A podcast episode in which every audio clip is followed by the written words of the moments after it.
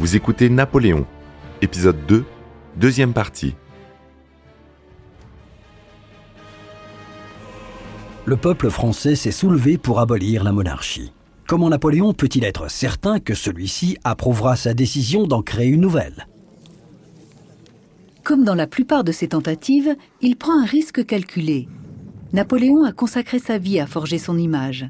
Il est le républicain idéal, le patriote loyal, le soldat invincible, le sauveur de la France. Et surtout, ses débuts modestes et son ascension symbolisent bien les objectifs de la Révolution.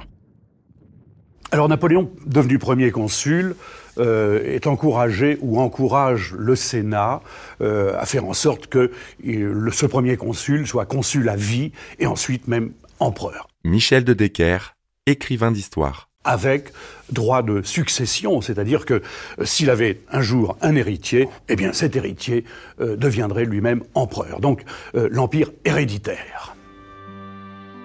Il est couronné empereur sur la base de ses propres mérites et selon la volonté du peuple.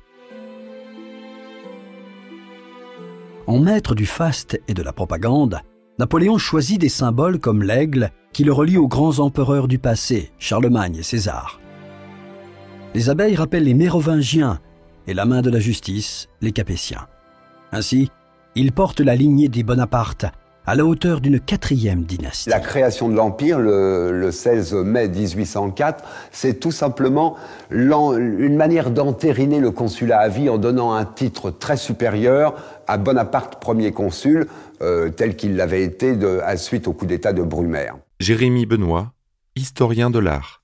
Euh, voilà, c'était une récompense suprême, si vous voulez, de la République. Il ne faut jamais oublier que Bonaparte, sur les papiers officiels, signait Napoléon par la grâce de Dieu et la volonté des Français. Donc il manifestait à la fois qu'il était l'héritier des rois de France, comme il était l'héritier également de la Révolution française et de la démocratie.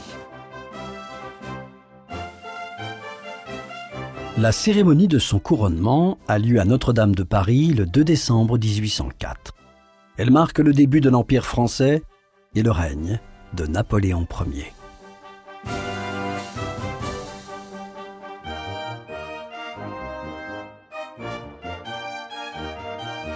La présence du pape Pie VII lui donne une dimension supplémentaire et le place au même niveau que le souverain du Saint-Empire romain germanique.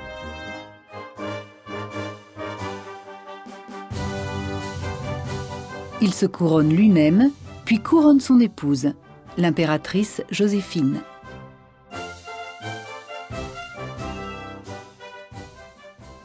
Il y a des coalitions partout, il y a l'Autriche, il y a la Prusse, euh, la Russie, l'Angleterre. Ben, il envisage déjà de faire ma basse sur l'Angleterre, c'est-à-dire de, renouveler l'exploit euh, qu'avaient réussi avant lui Jules César et Guillaume le Conquérant.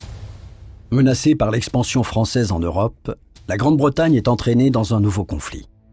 Bien décidé à régler les choses une fois pour toutes, Napoléon projette d'attirer la flotte britannique hors de la Manche pour lancer une invasion sur l'île. La marine française n'est pas sémillante, elle n'est pas encore très brillante, alors que la marine anglaise est vraiment de, très belle qualité. Et non seulement elle n'est pas sémillante, mais toute cette flotte commandée par l'amiral Villeneuve est euh, au large de l'Espagne euh, et va subir euh, la foudre de l'amiral Nelson à la bataille de Trafalgar.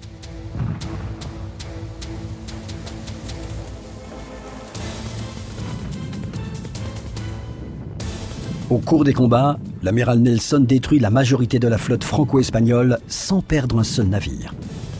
Il est mortellement blessé, mais cette victoire confirme la suprématie de la flotte britannique.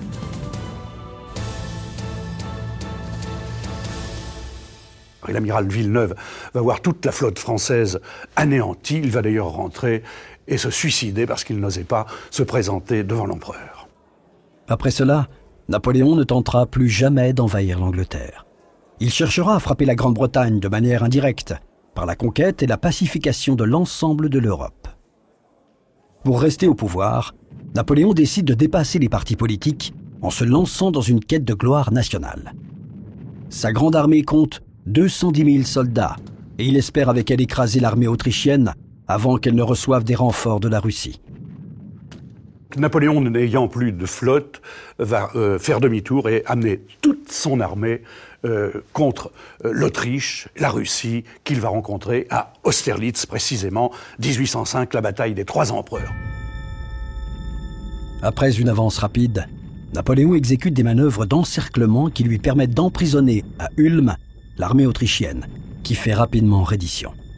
Quand les Russes rejoignent les Autrichiens près d'Austerlitz, l'empereur montre son génie tactique en mettant en place un piège élaboré. Ah, la bataille d'Austerlitz, c'est absolument le chef-d'œuvre de Napoléon. En quatre heures, il n'y a plus d'armée russe. L'armée russe, commandée par le tsar en personne, compte 70 000 hommes. Napoléon est en infériorité numérique, mais en grand stratège, il va exploiter sa faiblesse en faisant croire à l'ennemi qu'il a peur. Austerlitz est enseigné non seulement à Saint-Cyr en France, mais dans toutes les écoles d'officiers du monde. Jean-François Beige, écrivain. On apprend euh, la manœuvre principale d'Austerlitz qui consiste à, à choisir le terrain. Il sacrifie délibérément ses positions sur le plateau de Pratzen pour inciter les Russes à attaquer à cet endroit précis. Malgré les mises en garde du général Koutousov, Alexandre tombe dans le piège. Le 2 décembre 1805, à l'aube, le plateau est noyé dans un épais brouillard. Alexandre ordonne une attaque contre l'aile droite française, mais Napoléon a tout calculé. Il a fait venir deux divisions de Vienne dans le plus grand secret. Menaçantes, elles attendent les Russes de pied ferme. En fait, Napoléon a été beaucoup plus psychologue que véritablement militaire dans cette bataille, et c'est là sa grande supériorité. Napoléon a fait croire qu'il se cachait pendant la nuit derrière des, des, hauteurs, de manière à se cacher et pouvoir disparaître pendant la nuit. Ce piège dans lequel, évidemment, sont tombés les Russes. Et le lendemain matin, Napoléon a réoccupé les hauteurs et poussé les Russes dans des, dans des euh, étangs gelés sur le côté, ce qui fait qu'il y a eu une canonnade euh, très importante et il y a eu beaucoup plus de morts russes qu'il n'y aurait dû y en avoir dans une bataille rangée tout à fait traditionnelle. Napoléon s'emploie alors à reprendre le plateau de Pratzen laissé pratiquement sans défense en faisant avancer 17 000 silhouettes dissimulées par le brouillard. Alexandre comprendra bien trop tard son erreur le soleil qui va se lever, le fameux soleil d'Austerlitz, se lève un an, jour pour jour, après le couronnement de Napoléon à Notre-Dame de Paris. Considérée comme un chef-d'œuvre de stratégie militaire, la bataille d'Austerlitz est la plus grande victoire de Napoléon. 27 000 soldats alliés y sont tués ou blessés, alors que les pertes françaises ne s'élèvent qu'à 8 000 hommes. Euh, ça a été vraiment un chef-d'œuvre de psychologie incontournable, l'un des chefs-d'œuvre de, l'histoire de la guerre de, de tous les temps. La bataille ne met pas seulement l'Autriche hors d'état de poursuivre la guerre, elle contraint l'empereur Habsbourg François II à abdiquer. C'est la fin officielle du Saint-Empire romain germanique. À la place, Napoléon crée la Confédération du Rhin, formée de 16 États allemands et dirigée selon le modèle français. L'ex-empereur conserve son titre de François Ier roi d'Autriche. Napoléon est déterminé maintenant à étendre l'Empire jusqu'aux États allemands situés à l'est du Rhin, dont la Prusse. Lorsqu'il ignore la demande de la Prusse de se retirer sur la rive ouest, elle se mobilise contre lui, ainsi que la Russie. Napoléon réplique par une campagne éclair. Il attaque les forces prussiennes à Jena, pendant que le maréchal Davout se déplace vers Auerstedt.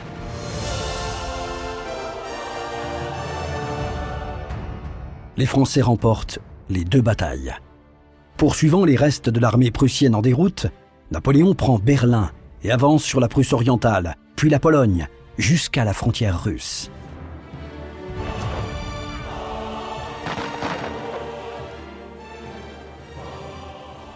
Durant l'hiver 1807, Napoléon établit ses quartiers généraux à Varsovie avant de combattre les Russes à Elo. Mené sous un climat atroce, la bataille se termine en une impasse sanglante.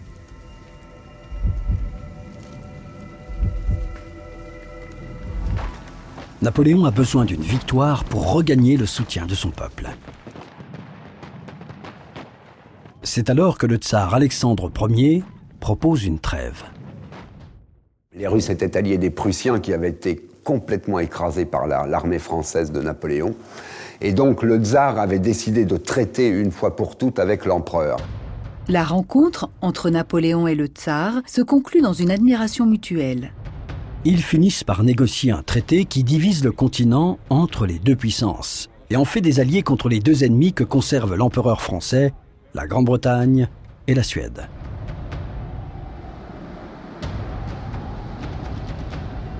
Napoléon rencontre le tsar de Russie ainsi que le roi et la reine de Prusse à Tilsit pour signer les deux traités. Si la Russie est traitée en ami, la Prusse est privée de la moitié de son territoire. La belle reine de Prusse supplie l'empereur français d'adoucir les dures conditions qu'il impose à son pays, mais il refuse.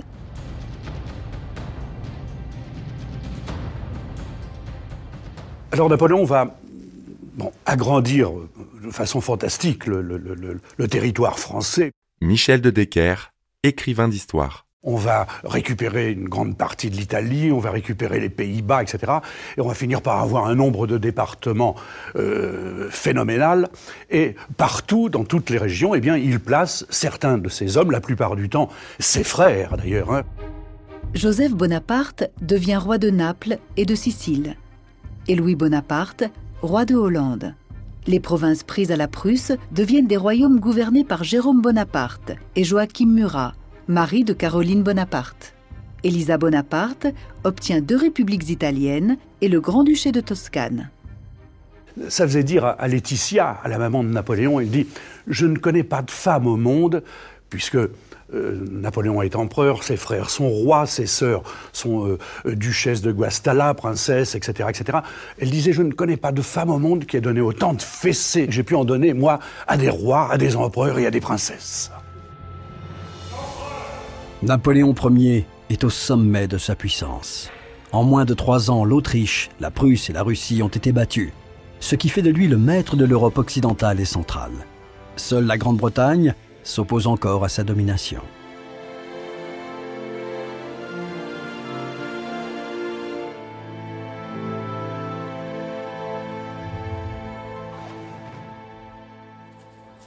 Remuant ciel et terre, Napoléon déclare une guerre économique contre la Grande-Bretagne en décrétant un embargo de grande envergure contre le commerce britannique.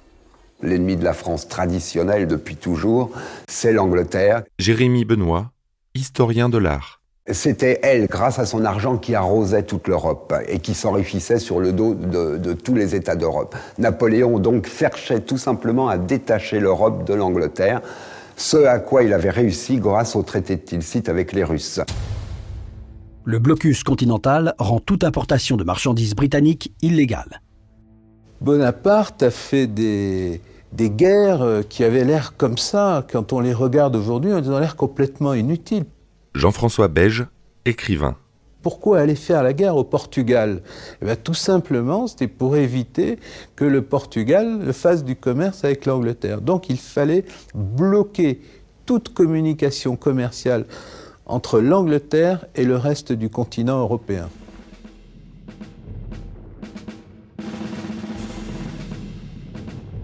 Mais en occupant le Portugal, l'empereur se rend compte de l'instabilité de la monarchie en place.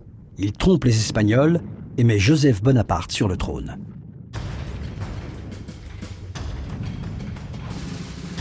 Le traitement réservé aux Bourbons d'Espagne éveille un sentiment de crainte chez les Habsbourg. Très vite, l'Autriche rompt le traité qui la à la France et rejoint l'Angleterre dans une autre coalition.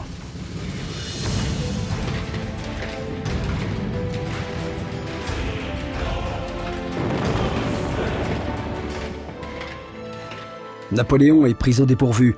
Il rassemble ses troupes et remporte plusieurs batailles au début de la campagne. Mais lors de la bataille d'Asper-Nessling, il frôle la défaite. Inférieur en nombre et désavantagé stratégiquement, il est forcé de battre en retraite.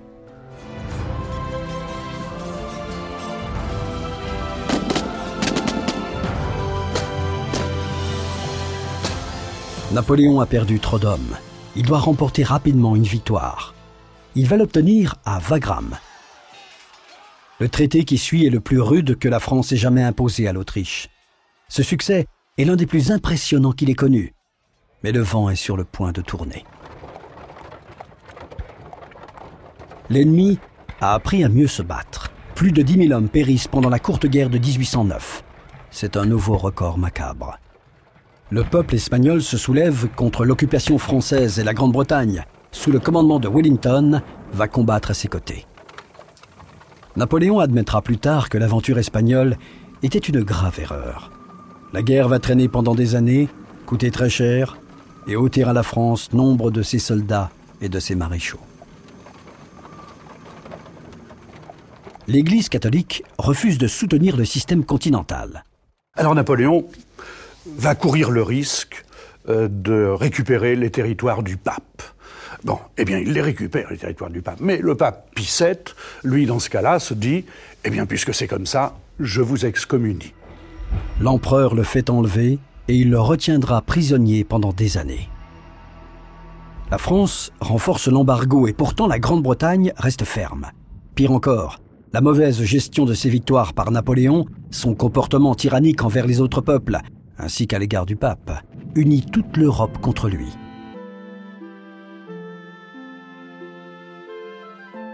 Se sentant menacé, il ressent le besoin impératif d'avoir un héritier. Il a déjà adopté le fils et la fille de Joséphine, mais cette dernière n'a pu lui donner un enfant. Napoléon est très attaché à elle, mais sa vie amoureuse a cessé depuis bien longtemps d'être pour lui une priorité. Alors le Sénat a donc rédigé ce texte en disant que l'Empire pouvait être était même héréditaire. Et oui, mais le problème qui se pose, c'est que Napoléon, bien que marié avec Joséphine, n'a pas d'héritier. Et euh, il s'aperçoit très rapidement, il a, cru, son médecin Corvisart lui disait qu'il était stérile. Bon, mais il s'aperçoit que ce n'est pas lui qui est stérile, parce que il a eu une aventure avec une lectrice de sa sœur Caroline, qui s'appelle Éléonore de Nuel de la Plaigne, et il lui a fait un enfant. Un enfant, d'ailleurs, euh, euh, la belle Éléonore lui dit, on va l'appeler Napoléon. Il lui dit, non, Léon suffira. Et à partir de ce moment-là, il sait qu'il n'est pas stérile. Donc, Joséphine est condamnée. Il annule son mariage et négocie une alliance avec la fille du roi d'Autriche, l'archiduchesse Marie-Louise. Il construira un arc de triomphe pour célébrer l'événement. Et quelques mois plus tard, la nouvelle impératrice attendra un enfant. Au premier coup de canon annonçant la délivrance de l'impératrice, tout Paris resta en suspens. Dans les promenades, dans les rues, dans l'intérieur des maisons, dans les assemblées publiques. La population tout entière fut occupée à compter le nombre de coups de canon. Le 22e excita l'ivresse générale. Il était d'usage de tirer 21 coups de canon pour la naissance d'une princesse et 101 coups pour celle d'un prince. Mémorial de Sainte-Hélène. La naissance de son fils apaise Napoléon. Il sait qu'il est maintenant lié à l'un des plus vieux empires d'Europe, à la dynastie des Habsbourg, ce qui légitime son empire tout récent. Cet héritier assure également la pérennité de ce qu'il a construit. La France contrôle maintenant l'Europe de l'Espagne à la Pologne. Les historiens pensent que c'est à cette époque que Napoléon, alors âgé de 40 ans, forme un grand projet d'union politique européenne avec Paris pour capitale. La Russie impériale étant alliée à l'Empire français, rien ne s'oppose à ce qu'il puisse remodeler l'Europe et en faire une communauté transcontinentale. Mais il n'avait pas prévu que le tsar commencerait à s'irriter des termes du traité. Tout cela va créer des problèmes également entre les commerces réciproques russes et français qui vont de plus en plus euh, aller de mal en pis et finalement euh, tout cela va mener à la campagne de Russie. Le mariage d'alliance de Napoléon avec l'Autriche inquiète Alexandre Ier de Russie. Mais la situation en Pologne est encore plus préoccupante. Napoléon a annexé les territoires polonais cédés par la Prusse. Et la Russie n'apprécie pas que les troupes françaises soient si proches de sa frontière, pas plus que l'établissement d'une noblesse féodale en Pologne et l'instauration de réformes semblables à celles qu'il a mises en place en France. La Russie souffre aussi du système continental de Napoléon. Alexandre Ier, soumis à une forte pression intérieure, reprend les échanges commerciaux avec la Grande-Bretagne. Son retrait du système continental marque la fin des bonnes relations entre les deux dirigeants. La guerre économique menée par Napoléon s'avère être une épée à double tranchant. Certes, l'économie britannique en souffre beaucoup, mais la France et ses alliés tout autant, voire davantage. En 1811, les pays sous son contrôle croulent sous les dettes. Une génération entière de Français a été décimée par la guerre. La France suffoque.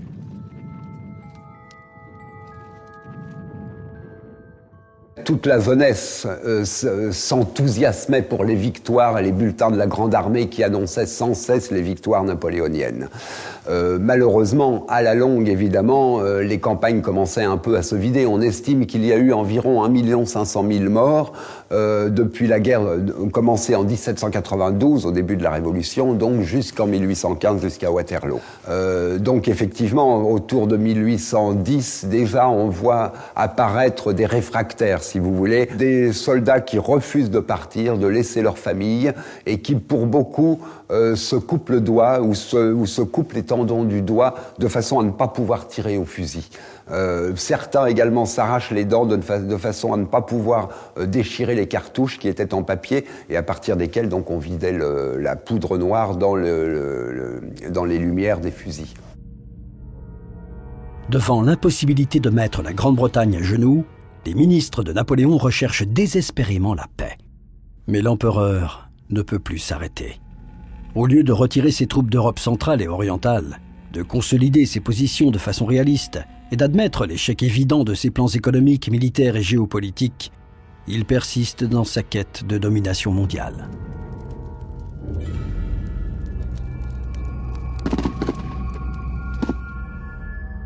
L'empire de Napoléon s'effiloche. Dans notre prochain épisode, nous explorerons les dernières campagnes militaires de l'empereur. Il y a des milliers de morts, des milliers de morts, et il va falloir des deux ou trois ou quatre, voire quatre générations avant que la France ne se sorte de cette saignée. Nous verrons comment la brutalité des guerres successives et l'invasion de la Russie anéantiront une génération entière d'hommes, et comment Paris tombera aux mains de l'ennemi, pendant que Talleyrand discutera avec Alexandre Ier de la restauration des Bourbons.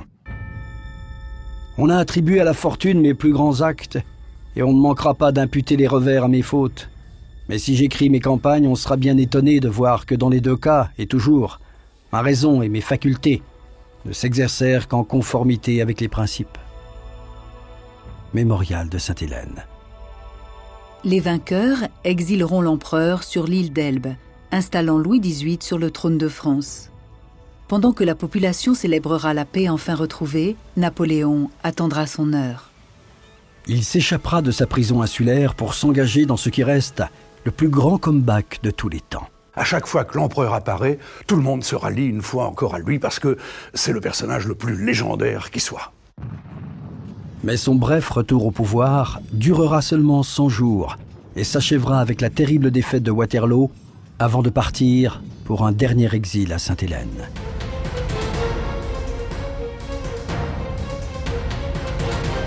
Napoléon Bonaparte s'est imposé comme le digne successeur de César.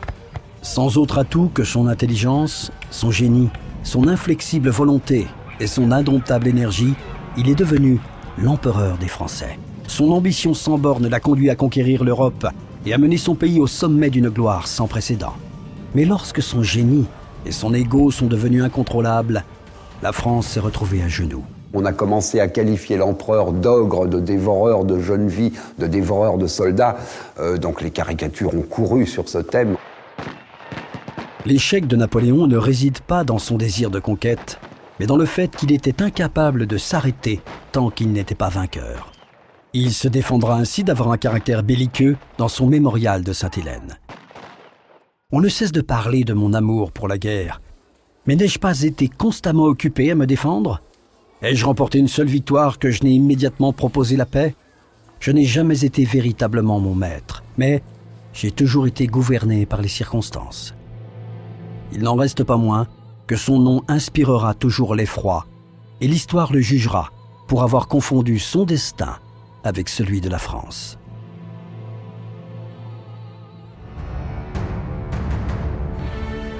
Vous venez d'écouter Roi de France. Si vous avez aimé ce podcast, vous pouvez vous abonner sur votre plateforme de podcast préférée et suivre Initial Studio sur les réseaux sociaux. Roi de France est un podcast coproduit par Initial Studio et Merapi, adapté de la série documentaire audiovisuelle éponyme produite par Merapi. Cet épisode a été écrit par Thierry Bruand et Dominique Mougenot. Il a été réalisé par Catherine Mignot. Production exécutive du podcast Initial Studio. Production éditoriale Sarah Koskiewicz et Mandy Lebourg, assistée de Sidonie Cotier. Montage Johanna Lalonde. Avec la voix de Morgane Perret.